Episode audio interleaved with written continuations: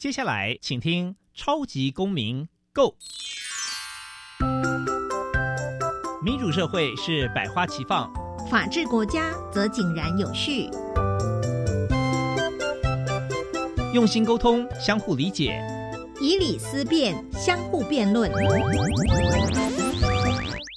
欢迎收听《超级公民 Go》。各位听众朋友，大家好，欢迎再次收听《超级公民购》。本节目呢，受教育部所委托，由国立教育广播电台以及财团法人民间公民与法治教育基金会联合直播。我是节目的主持人苏格格苏明祥。那本基金会呢，是以民主基础系列以及公民行动方案系列出版品为中心，期待下一代有能力来积极参与并关心民主社会的运作。此外呢，我们关注校园的辅导管教议题，出版的《老师你也可以这样做》以及《老师我有话要说》，提供相关的法律以及教育观点给大家做参考。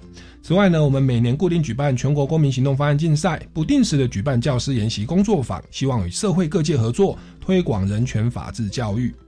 接下来进入小小公民庭看厅。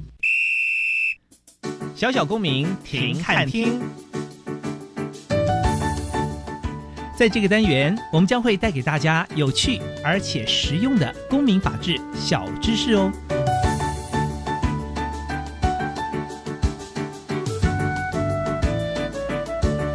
持续进入五月，天气也慢慢开始变热了。不过现在最令大家担心的是缺水的危机，所以在这边要呼吁大家，身为一个好公民，应该要节约用水，做到善用水资源，而且不浪费的好习惯哦。五月份有两个重要的日子，五月第一天是五一劳动节，五月第二周的周日是母亲节。今天我们很高兴邀请《做工的人》这本书的作者林立清先生来跟我们聊聊劳工的议题。让我们欢迎林立清先生。主持人好，各位听众朋友，大家好，我是林立清。是那那个林立清先生写的这本书非常的鼎鼎大名哦，而且连那个 HBO 啊都有把它改编为戏剧播出哦。那这个部分是不是先请林立清先生跟我们这个听众朋友再简单来介绍一下自己的这个学经历啊、工作背景啊，还有当初为什么会想要写这本书？好，我其实是那个时候读五专，因为其实不大喜欢呃。那个读高中，所以后来老师建议我们读职校。那那个时候说读五专考一次读五年很划算，因为我很讨厌考试。是 啊，考了读五专之后就学那个志愿排序就只剩下土木系啊，土木算是最后面那个后段后段大家挑剩的。那我读土木系读了五年之后，就读了两年二技，哦，只是读改成夜校，那这样就变成大学文凭。那通常土木系的学生出来，要么当技师，要么当。呃，公务员要么去工地现场，那我是选择去工地现场。那大概待十年之后，就有一天，因为在网络上跟双明吵架，那吵着吵着，我发现吵架没有用，我不如讲真正的工地故事给大家。所以我把工地的一些故事经验回答给大家之后，那那篇文章一篇一篇越来越红。有一天出版社就问我你有没有兴趣出书，我就说好，来试试看出书好了，那就把它写完。那本书就叫《做工的人》，那这样大家就大概可以理解我是怎么样变成一个作家。那二零一七出书之后，就开始呃有了作家身份，你也会开始演讲邀约上广播电台，然后呃比如说到处去学校啦各地。接受采访之类的，那生活是有蛮大的改变的。是，本来是一个工地的第一线的现场，结果你因为分享了一些跟酸民哦，感谢言论自由 跟酸民的一个论战，内容写的太写实了，真的是在第一线的观察。结果现在变成这个文化产业的业者，又写脚本哈，然后又上电台跟大家分享你的第一线的观察。哎，那所以你土木的部分，你现在就就没有做了吗？还是有啊？因为其实我们说实在，就是当作家的话，呃，不见得每一本。版税都那么随时可以卖得好嘛？大概是大家现在都不怎么买书了，和以前不能比。那所以说呢，你再比如说像大家印象最深的就这两次国际书展嘛，原本都排了很多时间要去书展，那没有工作怎么办？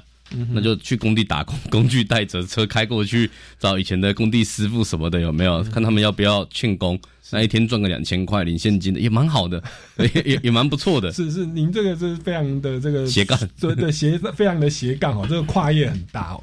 那所以您说第一本书就是做工的人，HBO 都播出，这个这个应该是卖的非常的好，对吧？然后后来还出了第二本，顺便跟大家介绍，二零一八出版的。呃，二零一八年就因为写自己的故事，写工地的写一写，有一些边缘的，比如说工地周遭，我们工人会去什么地方？哦，会去小吃部。会去比如说手枪店，会去呃海产摊吃热炒，遇到比如说呃酒醋小姐啦。那我们也会到处看到说工人除了第一本书的内容之外，有工伤的，有意外的，有房价炒很高的，自己盖的房子自己买不起的。那第二本书就写出来，就叫如此人生。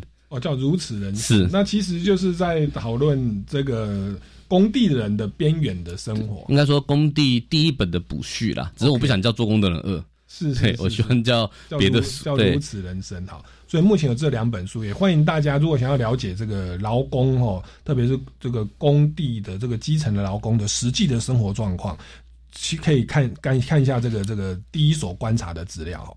好，那我我就接着就蛮好奇哦。你说您当初是这个跟跟网友在论战哦，那所以你写了很多篇文章，所以我相信很多的这个里面的回应都是非常的的真实哦。那你可以跟我们分享您比较印象深刻或比较血淋淋，会会就是激起你当初跟酸民哈、跟网友在沟通的时候，是他们的观点或他们对你们的错误的的理解或者是看法是哪一点？你觉得跟真实状况差距最大？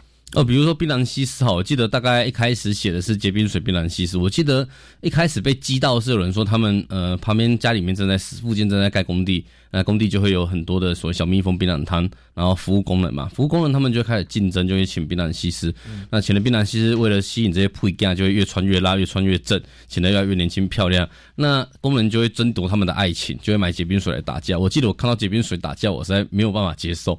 我就开始解释工地的结冰水啦，为什么工地会有结冰水。一开始我可能会很生气，后来就会觉得生气也没用。可是我可以用逻辑来告诉大家，我们在工地打架真的不用买东西。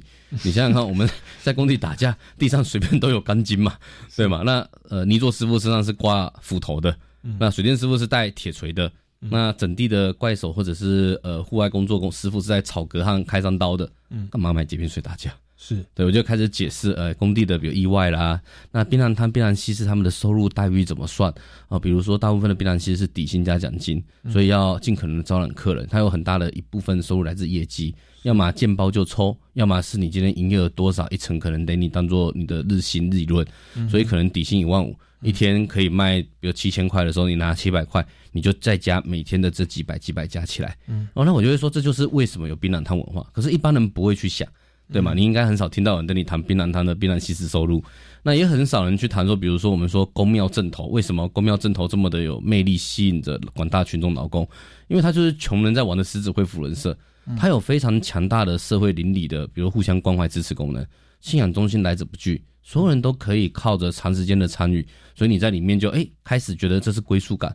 那你可以在里面沟通，你可以自己跟你的神求求神问佛。那而且像有些正头。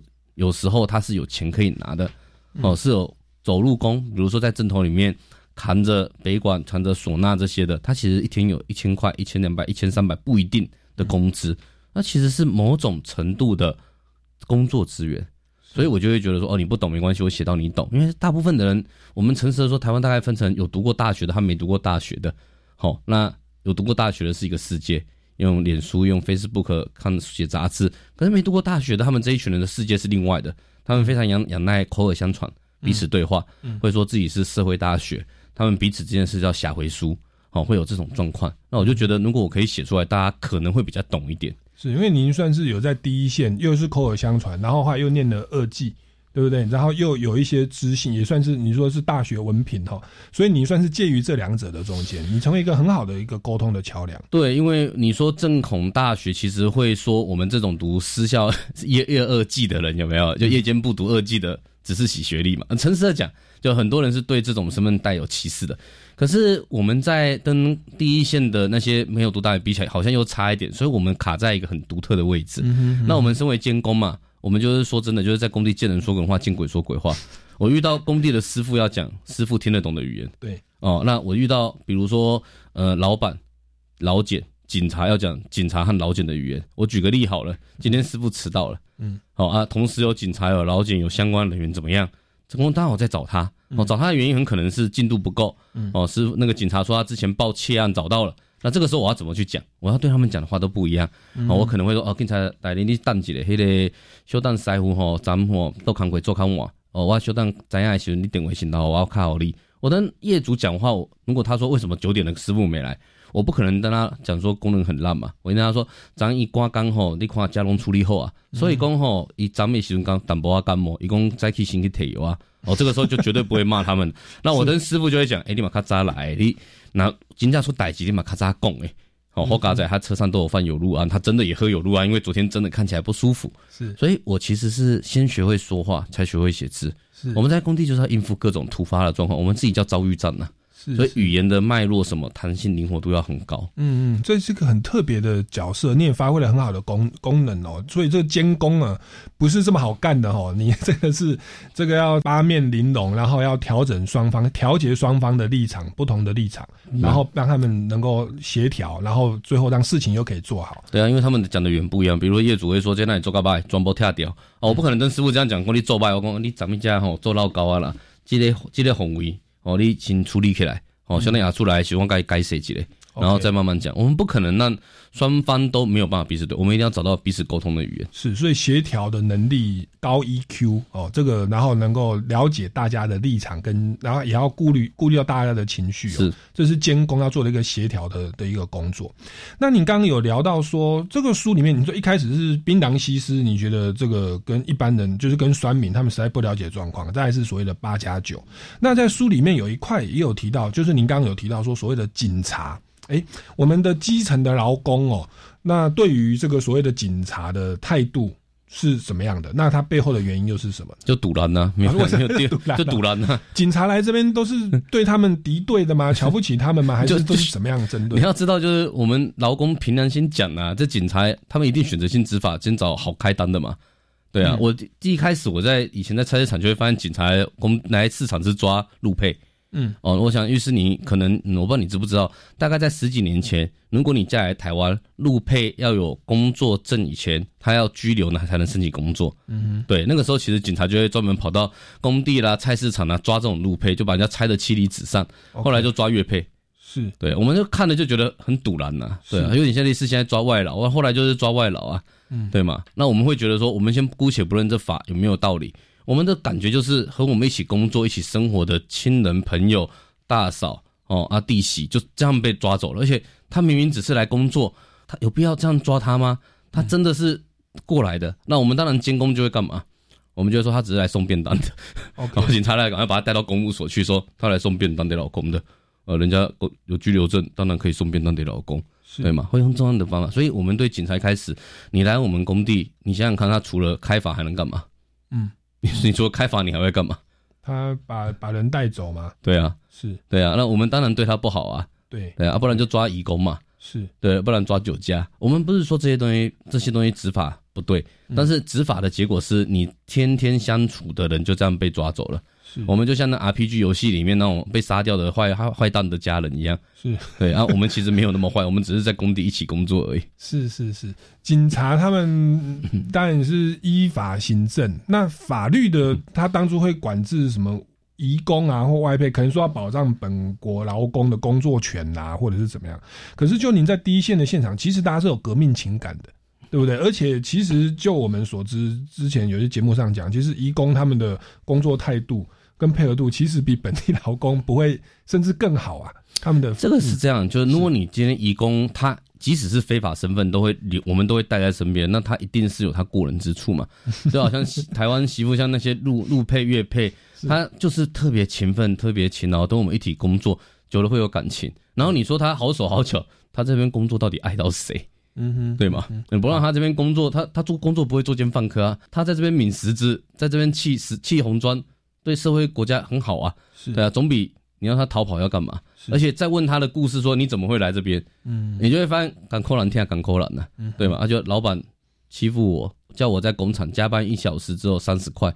嗯。我们听这个听太多了，嗯哼，对吗？那你不跑才有鬼了，你自己就虐待虐待义工，义工不跑有鬼啊！是我其实我们节目是宣导法治啦，我 没关系，那你请我来就但就但是我就说情理法，情理法、就是，我觉得您在第一线的现场就聊到说，哎、我们立法目的如果是这样，可是如果实际执行出来是没有办法达到立法目的的，那当我们的执法人员是就是硬生生的这样去做，其实从实际的感受来看，其实未必是好，因为法律本来不外乎情跟理哦。那我觉得我们也许可以换个角度思考，其实我假设我们华人哦，到美国或先进国家去做义工，那如果啊白人的警察啊，不要讲白人警察，就是他们的比较警察就专门挑。黄种人或者是移工哦，或者是黑种人或中南美洲说，哎，你人的证件有没有过期啊？你怎么样怎么样？其实，在某些程度上，其实我相信感受非常的不好。你现在最流行就歧视牙医，像牙医在路上遭攻击嘛？是对，我们会感同身受，是因为我们觉得我们可能会被这样对待。是，那我们对移工会这样，是因为我们不觉得我们会被这样对待，就不理解。因为法律源自于制度，制度源自于习惯，那习惯是我们的价值观，就是存在歧视。呃，警察也存在歧视，他开单一定从简单的开嘛。你要扩大临检，你找机车的，然后这样抓比较容易啊。对，比较简单，而且抓到很很比率很高啊。是对嘛？确实，而且警察他有他的困境，他是什么？他如果短时间你有绩效压力的话，他当然就是这样开刀。嗯，你如果没绩效，他可能会思考说，是不是要真正长久的来维护治安，办宣导讲座，然后好好的来谈，或者是如果你今天我们来谈，就抓移工或抓外配。那台东的那个陈允平警官，他就成立司法同意协会，就是因为他发现他抓移工抓外配是第一名绩效，可是根本对社会毫无帮助。是是是是，对我们来说也是啊，就是你们抓你们抓我们不配合啊。嗯哼，对啊。好，所以其实。广广大警察同仁，我们当然都还是予以支持啊。但是我觉得那个立立清先生这本书他的一个观点，就是一个社会基层的一个视角来看，我觉得是值得我们的执法单位或立法机关，其实你要再重新再去审视这个条文的立法目的跟执行的策略，包含如您刚刚所说的，法律在执行上确实常常会存在的所谓的既有的价值观，你说习惯跟价值观，那个价值观有的时候是用社经地位，那。社经地位就是你你的最是比较低层的，或者说你是不同的人种移工来，其实就是愿意来这工作。当然，他的经济环境、社会地位是比我们本地人低的。那我们在执法的时候，其实要特别去注意了，我们有没有一些歧视？像在美国，他们会比较歧视黑人或其他人种。我们。的本地的政府或警察在执行的时候，其实也要去呃自我提醒这一点，自我要求这一点哦。那这样子，我相信在法律的运作上会更有说服力。那当然，这本书它所提供的就是我们在第一线的现场，他会真的觉得说，哎，这些人没有真的在做伤天害理啊、破坏别人的事情，他其实在服务跟付出，可能只是在法令的细节上会觉得好像没有。就是一些细节，它不是真的在伤害到别人。那我们在执法的资源上哦，到底该如何？我觉得值得我们去再反省跟深思哦。好，那这个是所谓的劳工跟移工在面对警察的态度是这个样子哦。那那我想再请教，因为你刚聊到西施哦，聊到这个这个八加九的文化，聊到对于警察的态度，那我想回到。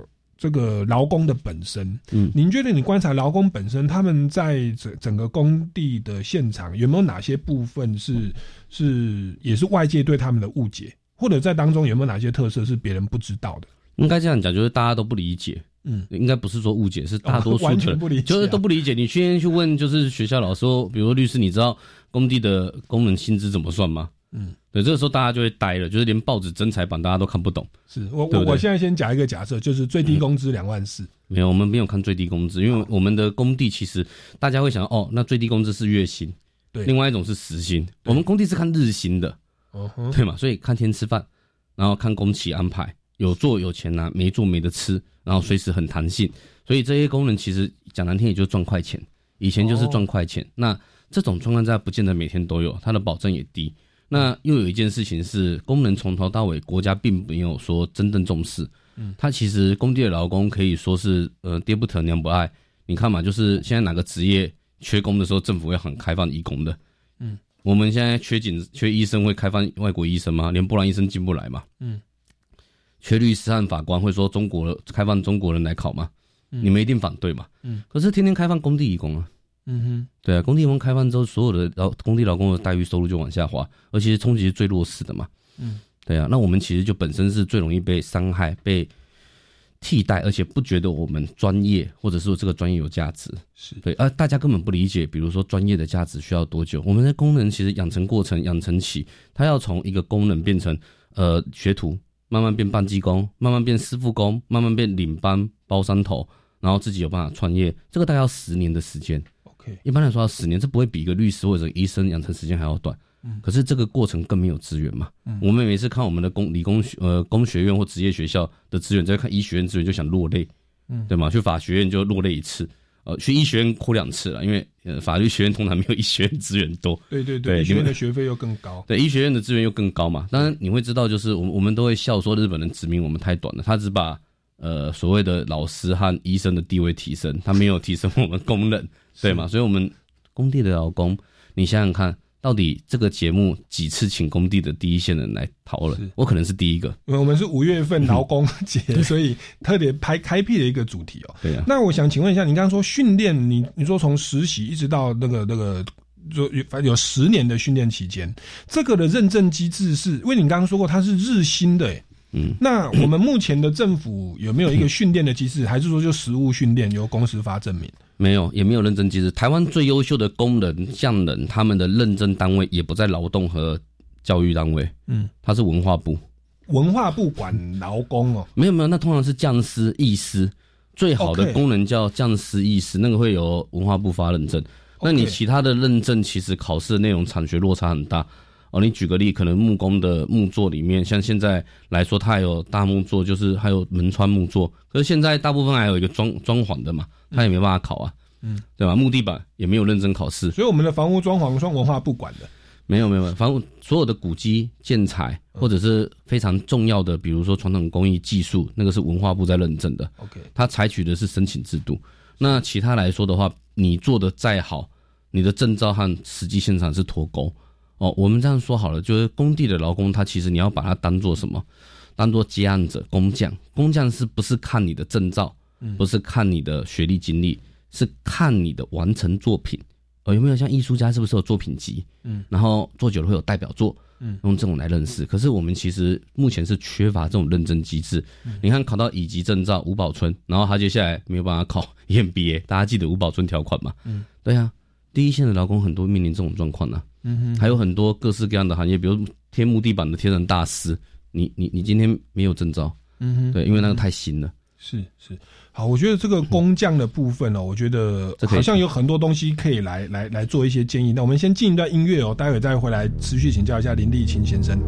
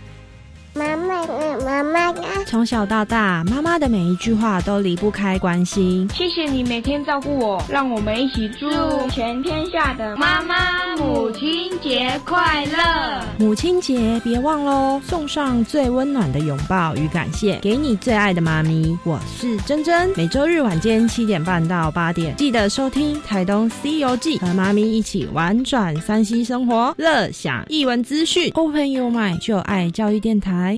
老师可以使用多元教学平台培养学生自主学习的能力，而科技及智慧化的工具往往能产生最好的学习动机。没错，透过英才网平台，让学生先进行诊断，针对每个孩子的弱点，再提供最适合的题目与教学引导，发现学生成绩真的进步了不少哦，很棒哦！运用英才网改善学生学习，的确有显著的成效。以上广告由教育部提供。母亲就像月亮，照亮全家。母亲犹如家人的守护者，温柔的爱像月光般长相左右。当妈妈倒下了，一家人陷入黑暗。创世安养院中有百分之二十五的植物人是母亲。我是杨桂妹，邀您成为温柔斗士守护者，重新点亮植物人家庭新希望。爱心专线零二二八三五七七零零，温柔小组。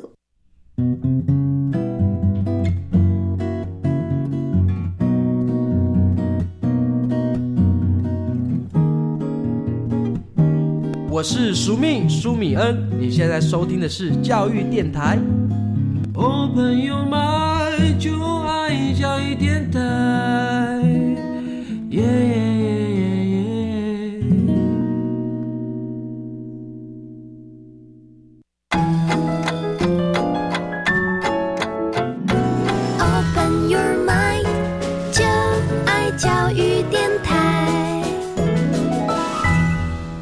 各位听众朋友，大家好，欢迎回来《超级公民购》。那我们在五月份哦是劳工节哦，那我们特地邀请到这个做工的人哦，这本书的作者林立清先生来到我们节目现场。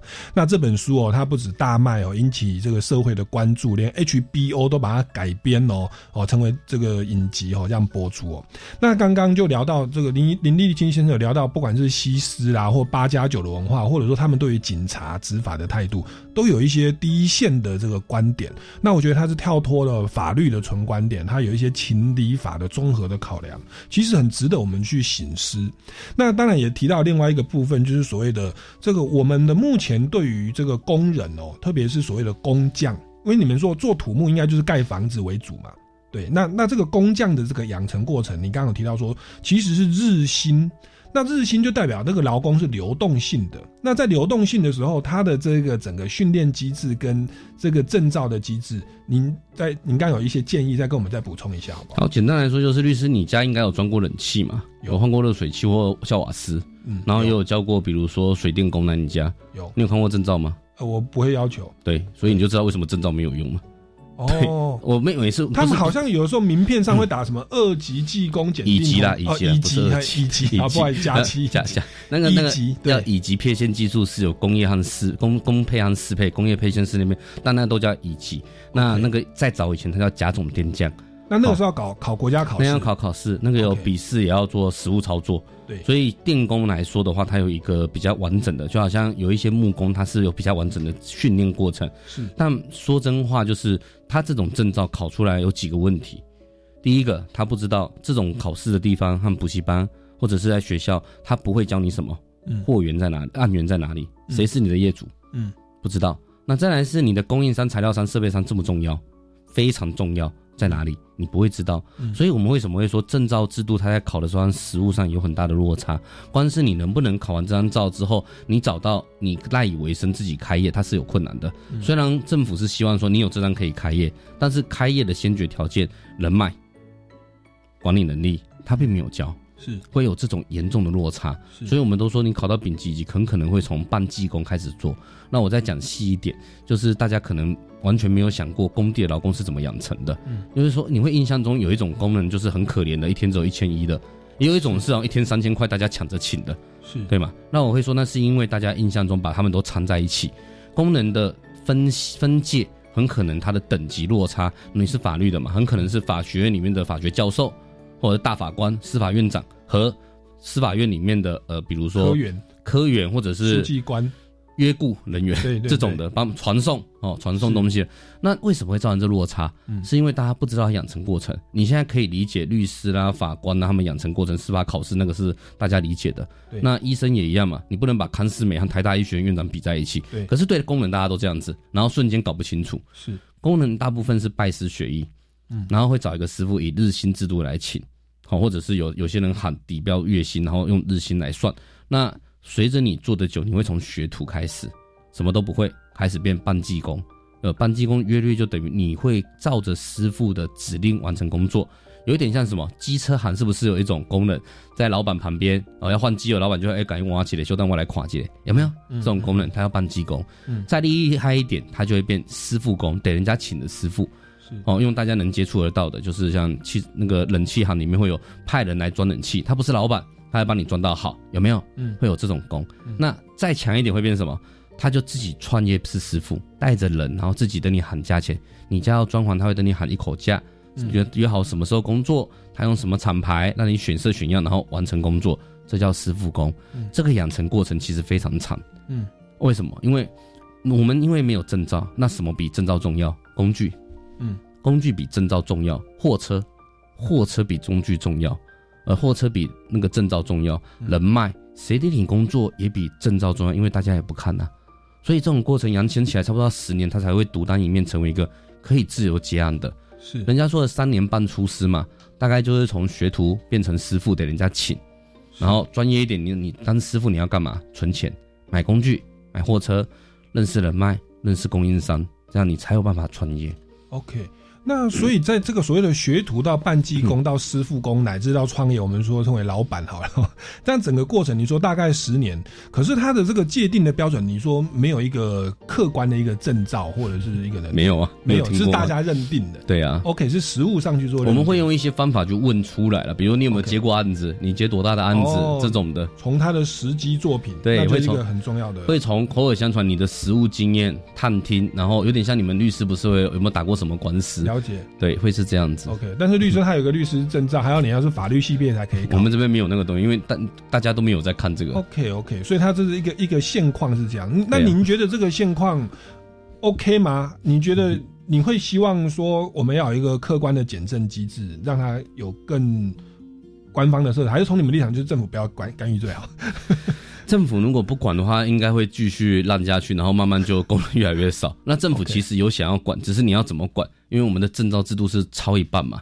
因为如果你像我们常常说什么纽西兰和其他国家，有些国家是直接申请制度，我用作品集，我用代表作来申请认证，然后大家会知道说哦，这个是可以合格的。如果我叫他施工，施工的部分以后，这个工会这个功能会得予保固。嗯，哦，那我们其实没有这种观念，嗯，对吗？我们其实没有啊。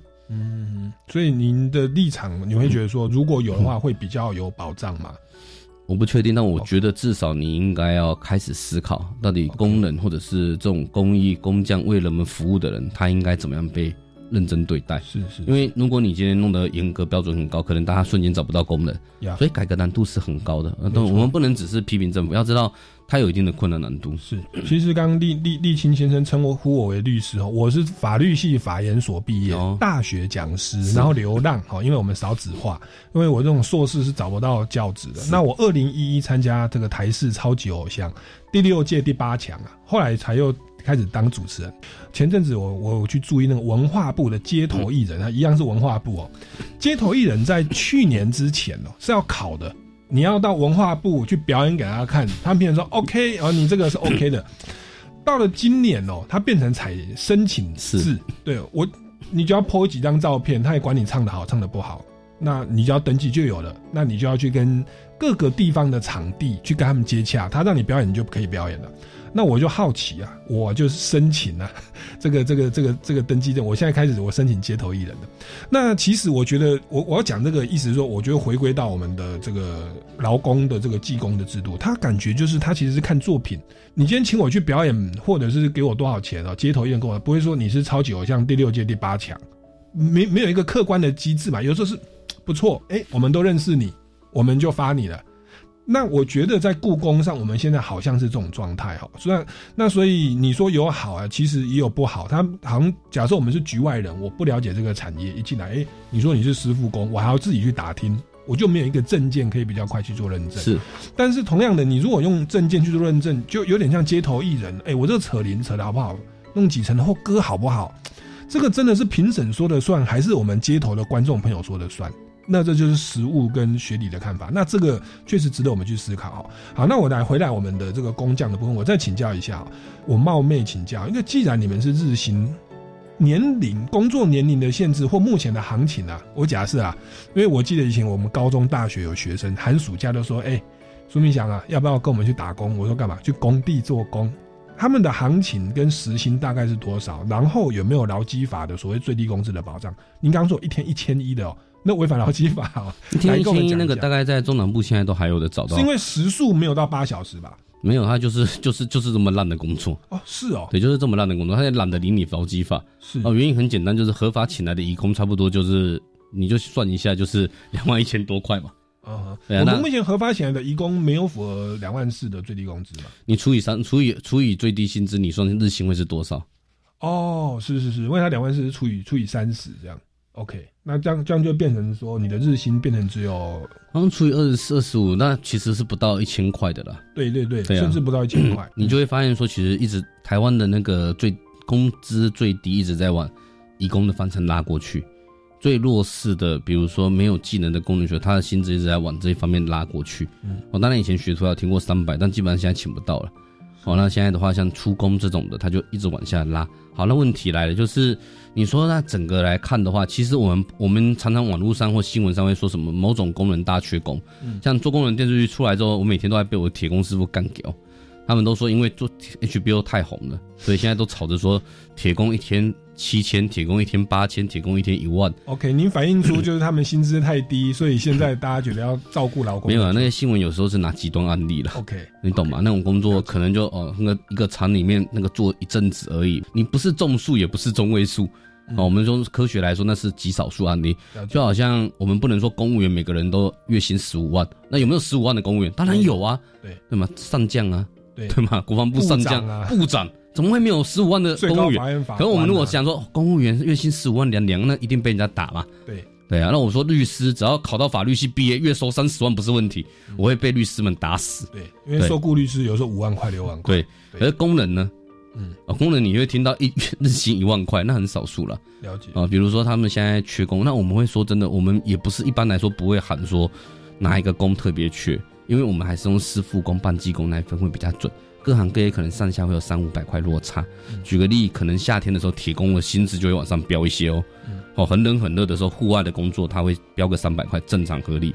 像板模钢筋工，它在天气特热的时候，薪资会往上飙。嗯，那我们再回过来说，像学徒的话，大概是一千出头到一千五了。台湾现在大概状况呢，出工大部分也是这样子，是一千到一千五。各地南北啦，你受雇的条件，你有没有做的久，和老板关系好不好，也有差。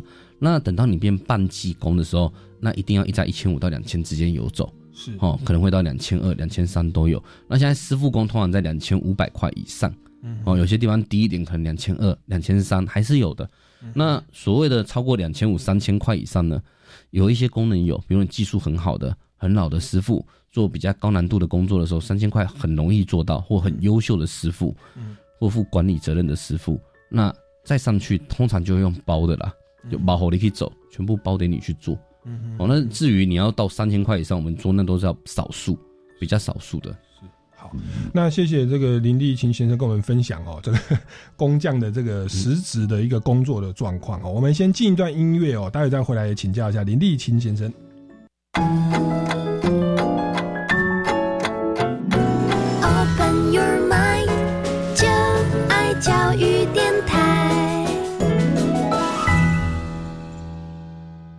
各位听众朋友，大家好，欢迎回来《超级公民购》。那我们今天节目非常荣幸邀请到这个 HBO 影集的这个做工的人的原创作者哦，就是这个林立清先生。那他刚刚跟我们聊了很多在第一线的工地哦，这个劳工的生活的情况哦，薪资结构、证件认证，也教了我们怎么样要从学徒一直升到做老板哦。他 讲的非常的实务啦哦，他说工具、哎，财务状况、人脉。其实那个有的时候是更重要的。那另外他也聊到一些西式的文化跟八加九的文化。那我们先来请教一下哦，因为您的这个做工的人引起了一个社会的非常大的一个回响跟关注，连 HBO 都来拍摄哦。那他他对于您的这个剧本有没有稍微做了一些改编哦？那包含说什么主角兄啊，或他弟弟叫阿青哦，或者那哥哥是阿奇啊？您看到这部戏以后，你有没有一些？感想，或者你有没有一些觉得，哎，哪些改的或呈现的方式跟你原本的想法会不会有一些落差，或者一些感想？其实那个是 HBO 首播授权呐，因为来说应该算大幕影业拍的，就是我们与恶的距离那一家公司，他们其实比我们与恶之前就想要拍做工的人，只是剧本有点写的时候一直在琢磨要怎么写，因为这个功能议题，我们说实在话是比较少人写过，哦，以功能为主题的。呃，电视剧好像印象中很少见，可以说几乎没有嘛。对我没有把一瞬间哦，那一部有没有？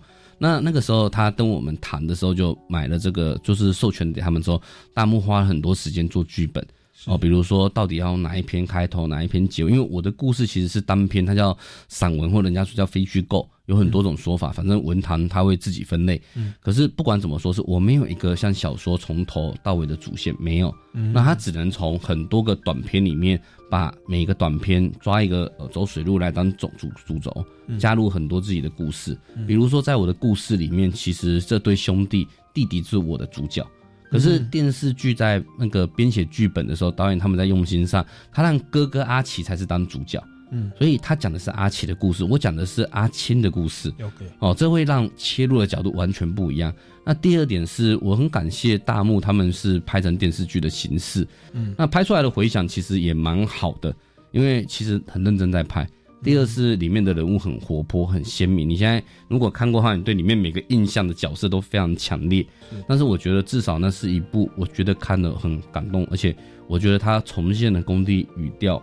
语气、生活样貌的印记，是是，这个这种表达的方式啊，他们以前拍那个《我们与恶的距离》，其实对于修复式正义、对司法的反思啊，其实也是非常有意义。那他这次进入劳工的阶层，那我觉得台湾最近很棒，就是很多的台湾本土的文化，像之前也是通灵少女，也是红到国际哦。我觉得这是我们我们说国民外交嘛，或者是译文外交一个很棒的一个做法。那没也没有想到你当初 念土木系到第一线去当这个监工，没有想到对于我们整个文化战争这么样的渲染的效率。其实这几年像是这最好的戏剧，比如说我自己私心去年最喜欢的是《熟女养成记》。哦哦，我怎么就我因为我身为一个男性，我就发现，对，真的，我们真的从来没有看过那种女性视角的观点，女性社会处境的问题。可是那个叫我们看书的时候，看看到电视剧那演出来冲击力。可能是五倍以上，对哦。当然，我是看书看得很快，可是我看到那个冲击，我觉得，对，好像这个社会真的有这种状况，而且应该要连我们这种男性都受到冲击。那这是我们越来越找本土在地，比如说更之前的呃花甲。哦，那也是文专文学作品改编，画起来很好看。那所谓的像是呃那个你的孩子不是你的孩子，吴小乐，他也是文学作品改编。那我觉得这是我们台湾当地在找回自己故事。我们在看到外国已经喷喷火龙、飞天扫把都拍完了，是哦，仙侠奇 和偶像或者是穿越也都拍过，想要回来找一些属于在地的故事和内容的时候，那我觉得我运气好啊。再来是遇到很好的团队，就有这个机会让大家看到说。真实的工地，他们的生活，他们的相处，哦，方式是怎么样？比如说，里面的工人也会骂我们 工地主任，我们工地主任也会去骂工人，哦，那是真的生活的面貌。是是。您这个算是在地版、劳工版的《水浒传》呐，《水浒传》就是张回事嘛，一个主角晁盖啦、林冲，最后再一个主线哦，其实蛮蛮蛮有趣的哦。所以这部戏也请大家也可以多关注哦。除了支持书，也支持这个戏哦。那刚刚有聊到说女性观点，就是《熟女养成记》，就让我想到您一开始节目有提到的，您书中有提到所谓的槟榔西施的文化。那这个槟榔西施里面。这个其实也包含说，像包含台湾媳妇啦、小吃店陪酒女跟茶室姐妹，这些也都是跟这些劳工有相关的一些生活的周遭的文化。您的看法是怎么样？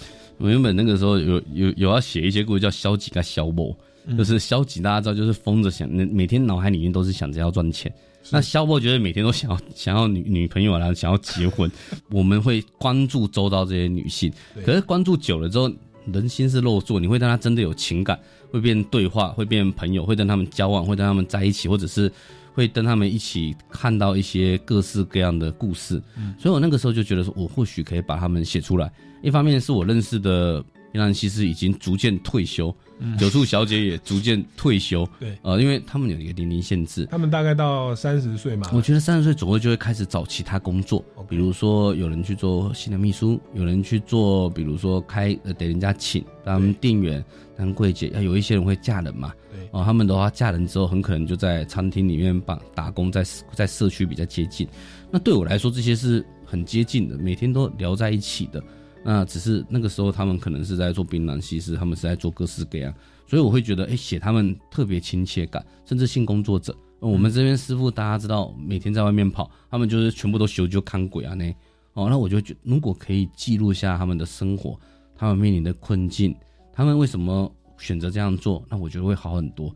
因为事实上，就像我们我我诚实的说，像我觉得自己会有饭吃，是因为嘴巴会讲话。嗯，然后再来是头脑没有太烂，嗯，然后靠着一点天分运气之后就可以混饭吃。那有些人是靠比如外外貌，像你就是帅帅哥和才华，完全没有 帅气或才华可以让我们变得好。那还有一些人靠什么学历经历嘛？对，有一些人靠爸对嘛？有富二代、正二代。对，那如果你今天是女性，你靠自己的美貌赚钱，然后改善自己生活，到底是不是合理正当？其实我觉得是很正当合理的，是，只是社会会觉得，哎，好像女生是怎样怎样，那我觉得那不对。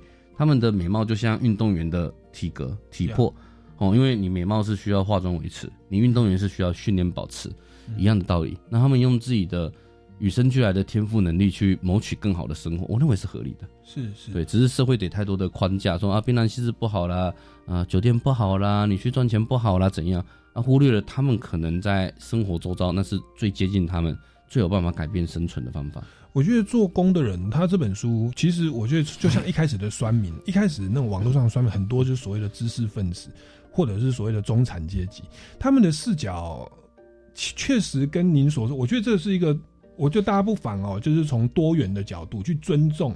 我们长期以来既定的一个价值观，像槟榔西施，我相信在中产阶级或者是知识分子的眼光，会觉得啊，怎么怎么靠自己的女色，然后去去去维生，这确实是一般的传统观念会认为靠考靠考试换好工作，那不是一样的道理？对，那我们靠脑袋，或者说我们靠爸爸啊，然后对啊，这个是其实。我觉得这这本书就是提供了这样一个多元、彼此尊重的视角。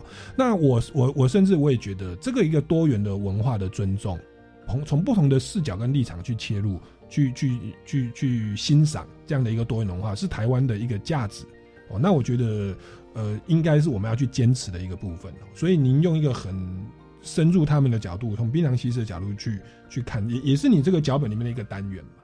所以，我希望大家也可以多多去关注啊。那这个槟榔西施，我觉得是长期以来，我相信有受到中产阶级的歧视，还有另外一个受中产阶级歧视，就是所谓的八加九，对不对？就是说啊，怎么都这样迷信，或者那边惹事哦，然后制造交通混乱哦，什么神明诞生，就就放鞭炮，空气污染。您的观察是怎么样？对我来说，其实这个东西是这样，互相不理解。那我能做的是，让愿意理解的人能够知道状况是什么。所谓的八加九，它其实是八嘎九，他们会说这些东西就是在公庙为主，在跳正头的这些人，那他们会指什么？通常是指没有读读大学的啦。简单来说，就是台湾现在会分成两种，就像美国有一样，大家知道川普的支持者以没读大学的人数居多哦。那读大学以上的就会变拜登相关民主党，一样的道理。你能够拿这个标准来切台湾，就会变成。哦，酸民的内容有，如果你今天是没有读大学，很可能是社区连接为主，哦，周遭的环境为主，工作没有很没有很好，可是会紧密连接。嗯，那如果你读到大学以上，你比如说你工作闲暇，你的娱乐就是在网上当酸民，嗯，很多时候是这样子。你会说他们放鞭炮制造实体污染，那你会发现另外一群人正在造精神污染。对啊，对啊，资讯的污染啊。那所谓的不理解，其实那是因为你没有踏进去里面看。嗯，它其实公庙是信仰中心，我说过它来者不拒。所以你也可以在里面得到，比如物资的发放，它有一个连接的强脉络在里面。我们去看这阵子刚结束的所谓的大绕境小马种，那是百万以上走几走两百公里的大行军。那什么样的力量可以聚集他们在这边？那是信仰。那为什么信仰对他们起这样的效果？像我身边就有一些知识分子说：“哦，你办那个劳安卫免费讲习，都没人要去。”我说：“你们知识分子也不去啊？你去吗？”嗯，对啊，你也不去啊？嗯，对啊。那为什么他们会看绕境？就好像知识分子疯抢演唱会门票啊？嗯，那是另外一种属于他们的狂欢嘉年华。嗯，就好像你会发现大剧团有很多的演唱会门票是爆满的，嗯，是一开就没有的，什么五月天呐、这种大家会买爆。原因是大家的娱乐群体开始多元化，嗯可是有些人会不理解对方，然后开始歧视。传统的庙会其实你仔细看，它会有大量的食物，很多的摊商会这因此而赚到钱。那你所谓的家将正头，其实大多数时候他们是参与地方贡献热情，嗯然后大量的给予物资，会拿东西最好的炒米粉什么都分给你吃。那这是他们回馈地方、回馈社会的方法。嗯可是如果你只是看他们吵闹聚集在一起，很可怕。那我们举个例好了，台北市的跨年晚会呢，嗯它也是吵闹，对吗？嗯那五月天三天，呃，那个阿妹那不是唱三天三夜，嗯也是吵闹。嗯可是如果我们去想一下，那就是狂欢，人需要发泄，人需要慰藉，人需要出口，并且在一群群体之中得到认同，说原来我曾经听这个歌受到感动，是真实存在，大家都有这种感受，那个感受会很强。一样的道理，原来我过去的妈祖祈求而都受到庇护，这么多人今天一起来见证这个信仰，那个是会让人有感受力。嗯不然为什么基督徒每个礼拜都聚在一起祷告，嗯对吗？主日嗯，所以我会说，这种东西是要去理解，从它的里面去欣赏。大部分的今天双敏他们不理解的是，没有读过大学的这一群人，他们怎么会早早结婚、早早生子，然后就聚众呢，因为那个社群连接很强。嗯他们就在那边连接，你会说哦，他们犯罪什么？我说犯罪率高的话，你仔细看那个贪污图利的都是高知识分子居多嘛？对高知识分子对啊，高知识分子居多啊经济。犯罪比最最严重。对啊，经济犯罪的有比较少嘛？你看那地保，嗯对不对？你看那知识分子今天犯犯的罪行，不见得比较少，嗯，不见得比较，只是说今天因为大家群体壁垒分明，不理解，所以嘲讽。是是是，好，所以我觉得今天那个立新先生来我们节目讲，我觉得提供非常多的东西，值得我们在既有的，特别我们是教育广播电台，那我觉得有很多的是老师或者是家长，或者是所谓的知识分子或都会区的，当然说也有非都会区的、啊，但是我觉得这本书它都提供了非常在地性的第一线的资料，我觉得就让我们学习去尊重、包容，而且从别人的立场去去重新去审视。我们所存在的这个时空哦，就是台湾的这个社会，我们要多一些包容，多一些理解。那节目也慢慢到了尾声，是不是在跟我们今天的观众朋友做一些补充或做一些总结？好，我会说，如果我们觉得要关心台湾社会，希望大家关心，不管是法治、政治还是社会一起参与，有一件事是真实的面貌到底是什么？嗯，哦，我完全不否认工地有没有人吸毒，有吸毒，有没有喝酒，有，有没有抽烟，有，有没有嫖妓，有，都有。那可是我们要先理解为什么形成，然后为什么他们会这样，然后他们讨厌警察，那到底为什么讨厌？